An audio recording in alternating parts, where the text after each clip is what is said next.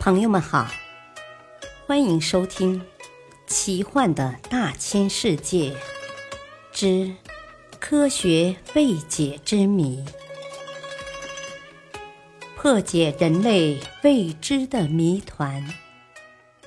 播讲：汉月。木星红斑之谜。木星是太阳系自内向外第五颗行星。也是八大行星中最大的一颗，是太阳系其他七大行星质量总和的二点五倍。木星是一颗以氢为主要成分的天体，大部分是氢和氦，以及少量的其他气体。关于木星的内部结构，现在建立的模型认为，它的表面并非固体状。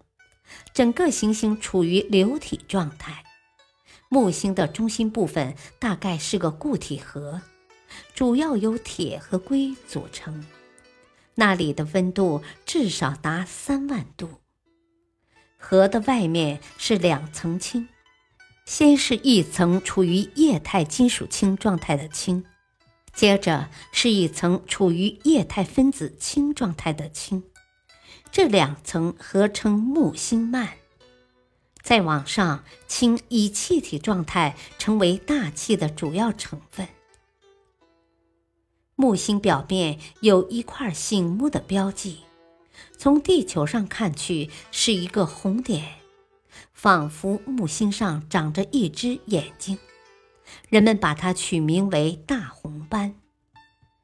很早以前。木星大红斑鲜明的颜色就引起了人们的注意。意大利天文学家卡西尼在1665年首先觉察到木星上有斑痕，并以此红斑为标志，测出了木星自转的周期是在9时50分到9时56分之间的范围。这与现在公认的赤道部分的自转周期九时五十分三十秒相当吻合。这在当时天文观测仪器相当简陋的情况下是很不简单的成就。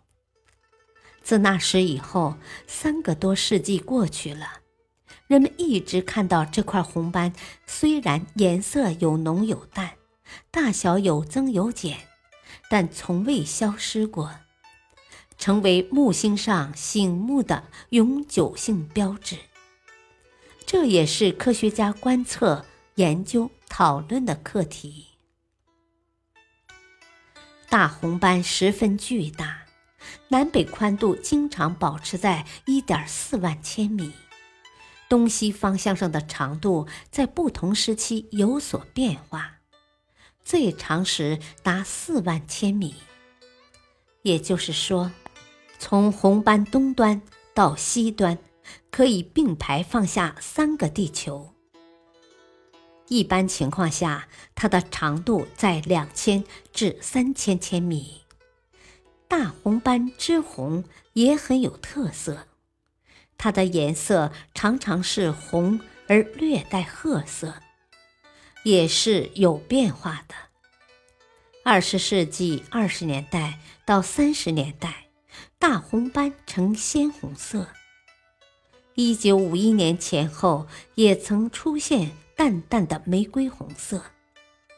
大部分时间，它的颜色比较暗淡。关于大红斑的颜色，有不同的见解。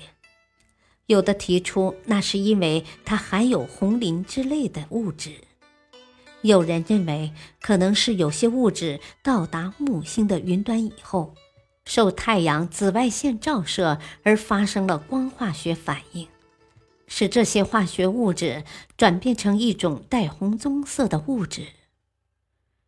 总之，这依然是未解之谜。